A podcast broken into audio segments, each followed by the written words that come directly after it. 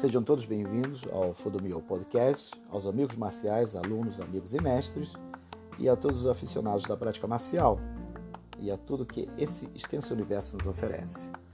Bom, espero que todos se encontrem muito bem. Né? Agora nós temos o, o, nosso seguinte episódio, o segundo episódio do Fodomio Podcast, né? que é um algo criado para que possamos, na verdade, não ensinar em si, compartilhar um pouco do, do nosso sentimento é, da prática marcial, da prática do ninjutsu, do budô, assim como um todo, e dessa maneira deixar aqui é, a vocês como forma de reflexão e que possa ajudar de alguma maneira a melhorar a prática e desenvolver novas ideias, novos pensamentos e etc. Né? É, uma frase que eu escutei é, no início da minha prática, dizia que o ninjutsu é, vai muito além do que um aglomerado número de técnicas, e sim um conjunto de sentimentos. todas essas frases assim vão girando na sua cabeça, principalmente quando você se encontra distante né, da, é, do seu mestre, viajando etc. Para quem não sabe, meu mestre é o Daishihan Daniel Hernandes, foi o pioneiro do, do ninjutsu na América do Sul, em especial na Argentina. E cada tanto eu proporciono a vinda dele ao Brasil para que possa compartilhar com vocês, né, com meus alunos e a todas aquelas pessoas que se sintam interessados, a conhecer um pouco mais de perto a arte do ninja. Né? Ele, como eu disse, foi o primeiro latino-americano a treinar com Hatsumi Sensei, né, um grão-mestre da nossa escola. Nossa escola se chama Bujigan Budo Taijutsu, ou Bujigan Dojo Internacional, como costumamos também falar. Né? E sempre ele está por aqui, eu trago ele aqui ao Brasil para poder compartilhar um pouco do sentimento dele, contar um pouco das histórias e praticar e, e etc. Né? Isso tudo é, faz parte da, da vivência do que nós chamamos né, é a nossa vida do Budô. Né? A vida da nossa caminhada, a vida do ninja, ele se faz não somente é, dentro do tatame, mas fora do tatame. Uma maneira de você conhecer, é, meu mestre sempre falou isso, a maneira de você conhecer, a gente se conhecer através de um bate-papo, tomar um, um café, uma caminhada, um bate-papo dentro do dojo e, além de tudo isso, através do treinamento. Né? Se reconhece o praticante através do, treinamento também. Né?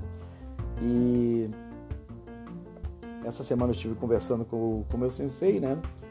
E eu falei para ele sobre o podcast, né? As ideias estamos desenvolvendo dentro do dojo, né? compartilhando com as pessoas. E ele achou isso fantástico, né? Nós viemos de uma época totalmente diferente do que é hoje. Muitas informações que nós queríamos ter a respeito da prática marcial, né? É, tínhamos que comprar revistas importadas ou trazer vídeos de, fora ou escrever cartas, a maneira que nós tínhamos de comunicar um com o outro, até mesmo convidar para seminários, era através de, de cartas e telegramas e etc. Isso era bastante interessante porque são épocas totalmente diferentes, e nos preenchia de muitas emoções também, né? quando recebia a carta de um companheiro ou um amigo, né? através de uma publicação de uma revista, vezes fazíamos ou ouvíamos, acabávamos nos conectando através é, desses simples atos de escrever, mandar um alô e contar como era a nossa prática é, no lugar onde a gente se encontrava. Né? E hoje tudo isso ocorre tão rápido né? e às vezes não valorizamos essa velocidade como as coisas ocorrem. E mas o ninja ele tem o poder, como eu falei no Rizoshin, né? o poder de se adaptar às circunstâncias, né? e tirar o melhor proveito de, desse momento. Então nosso estudo é, ele na verdade ele envolve uma constância né?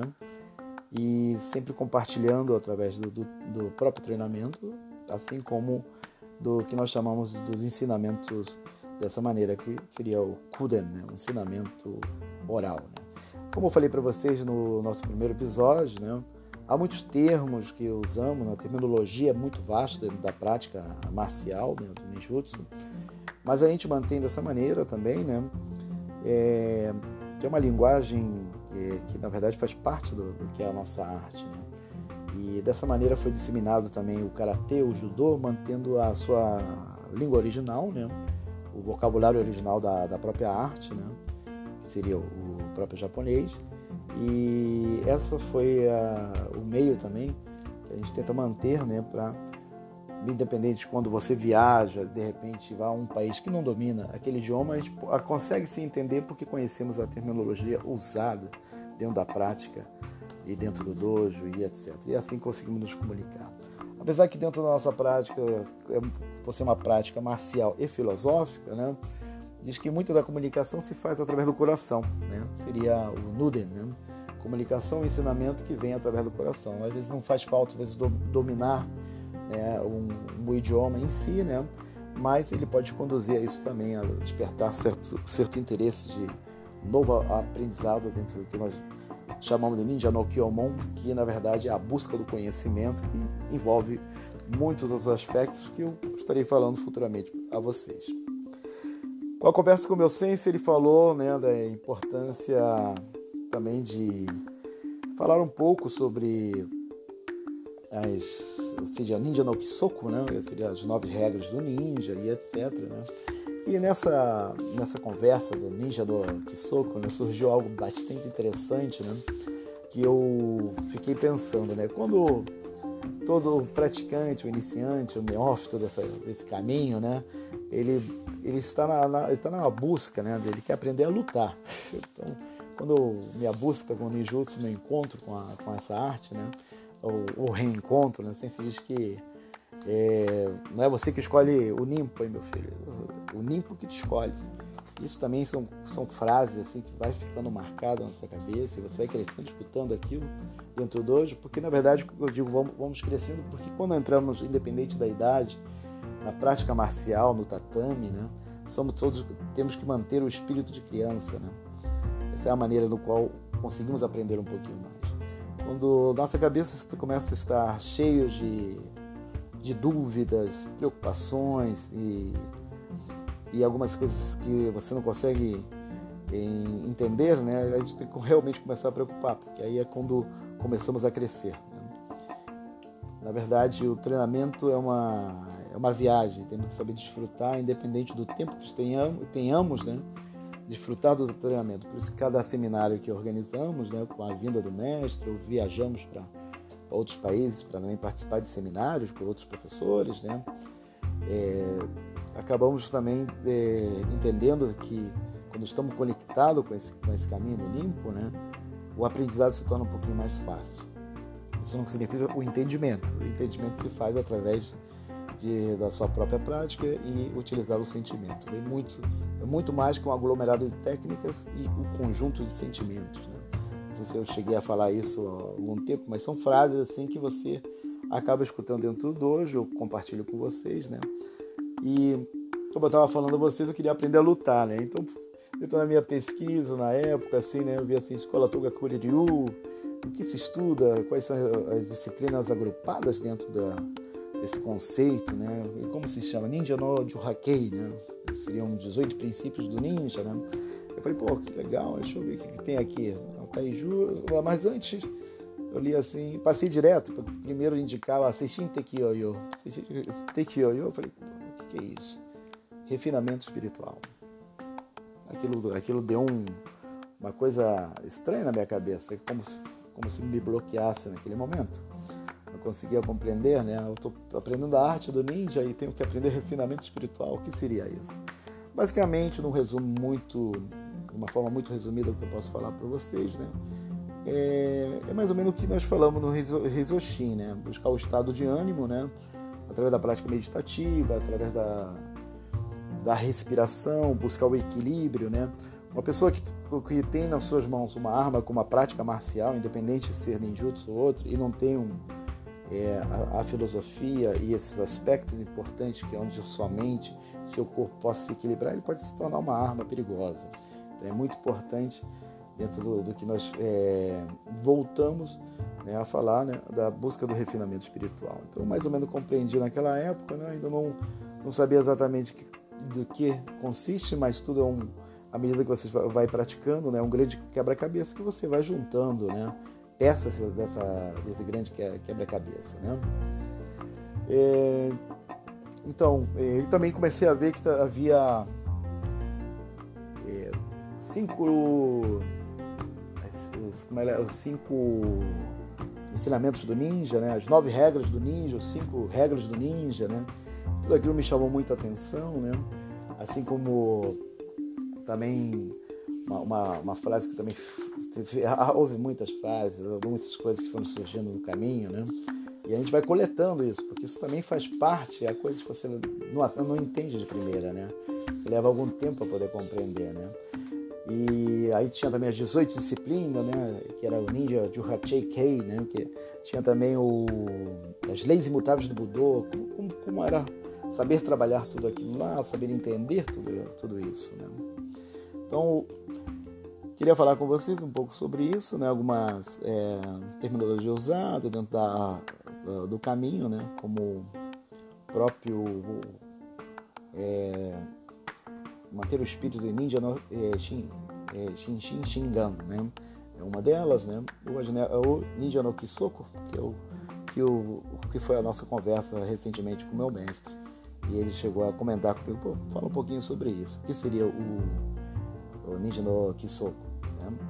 Seria, na verdade, as nove regras que o, que o, ninja, que o ninja tinha, né? Eu posso, de repente, recitar a vocês, depois, né, com o tempo, eu posso ir falando de cada um deles, etc. E lembrando a vocês que muitos dos ensinamentos que hoje nós temos, temos que aprender a adaptá-lo à realidade atual, porque observando as coisas que estão ao nosso redor, né? E como tudo se comporta ao nosso redor também. Né? Então, as novas regras do ninja, né? O, onde o caractere nin ele pode significar proteger a nação com, com, com a própria vida, né?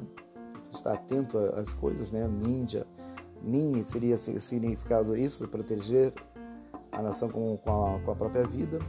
Dois, esqueça o ego, seja paciente e não temas a morte. Algo a pensar, né? Três, não diga e não mostre nada ante o perigo. Quatro, quando se, quando se aproximar o inimigo poderoso, mantenha o espírito indomável. 5.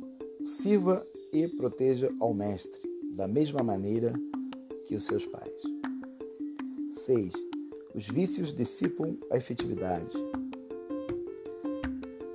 7. Estar com consciência alterada através de bebidas alcoólicas afeta seu poder de julgamento. 8. Destrua o poder do seu inimigo, mas deixe-o vivo. E o nono, não ensine aos outros sem a permissão do seu mestre são um pouco do que seria Ninja no Kisoko, né? seria o, as nove regras do ninja, né? e aqui podemos falar de muitas coisas a respeito disso, mas são partes do, do que nós sempre tratamos de repetidas vezes lembrar o significado e tentar entender um pouquinho deles. Mas muitos, muito disso aí vocês acabam escutando de forma muito alternada dentro do, do dojo, através da prática e etc. Né? Eu falei com vocês, né, o ninja no Xinshin Shingan, né? Esse termo Xinshin Shingan, né? É uma expressão que se escuta, é, se escuta muito durante o treinamento, né? É, falei na nossa aula passada a respeito dos sentidos, né? Nossos sentidos são limitados, né? E por isso a prática que utilizamos né, para desenvolver isso, né, é, usamos vários exercícios de visualização, respiração, né, é, a, parte, a prática meditativa, exatamente para tentar né, aguçar os seus sentidos de alguma maneira. Né. É uma, uma expressão, Xixin Shingan, é uma expressão que se pode escutar muito no dojo, né, onde também ele pode significar né, é, você ter né, os olhos e o coração de Deus, os olhos, é, o coração e os olhos da divindade, né? É, onde os seus olhos, já, já falei, né, para vocês, né, ele pode ser enganado porque temos é, nossa, nossos sentidos são limitados, são dessa maneira a gente tenta de alguma maneira aguçá-los, né? Então, diz que o shinobi, né, que é um outro nome que pode ser dado ao ninja, né, um ninja ou um shinobi, ele deve cultivar o coração e os olhos do divino. E, e não somente tentar observar ou ver com seus próprios olhos.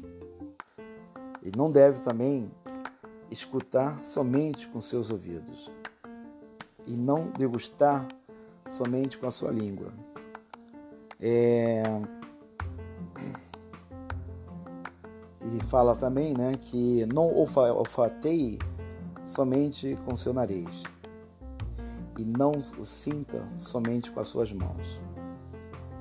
Se você não sabe, não sabia a respeito disso, ele diz aqui, cultive. Não se deixe enganar uma e outra vez. Se você continue, continuar escolhendo, é, escolhendo mal, não te encontrarás ao. Ó, se você continua escolhendo mal, né? Você pode se encontrar à altura da lâmina do seu oponente. Esses são os ensinamentos que Sensei ele vai passando para mim, um pouco da, da vivência dele nessas viagens ao Japão também, né? É, ao encontro com, o Sensei Hatsumi, então ele acaba é, tendo as anotações dele, ele é, tive o, o, a sorte de receber dele isso e estou tentando traduzir para poder compartilhar com vocês, né? É, então ele diz assim: o certo é que você deve escolher uh, um bom mestre. E se você escolhe de forma sábia, terá uma experiência maravilhosa.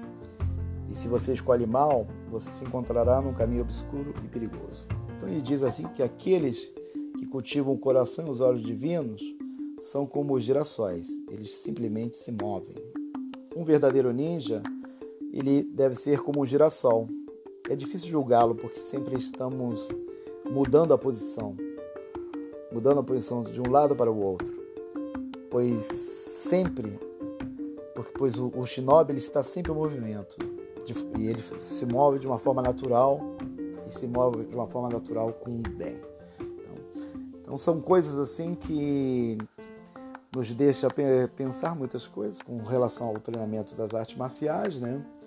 Onde também sem ele fala né, que o coração do guerreiro é muito importante, por isso devemos protegê-lo. Devemos cultivar o nosso coração né, como se fosse um, um próprio diamante. Por ser um diamante, devemos poli-lo a cada dia. Então, e dessa maneira também, escutamos dentro do dojo que é fácil ser um bom guerreiro, mas difícil ser um bom ser humano.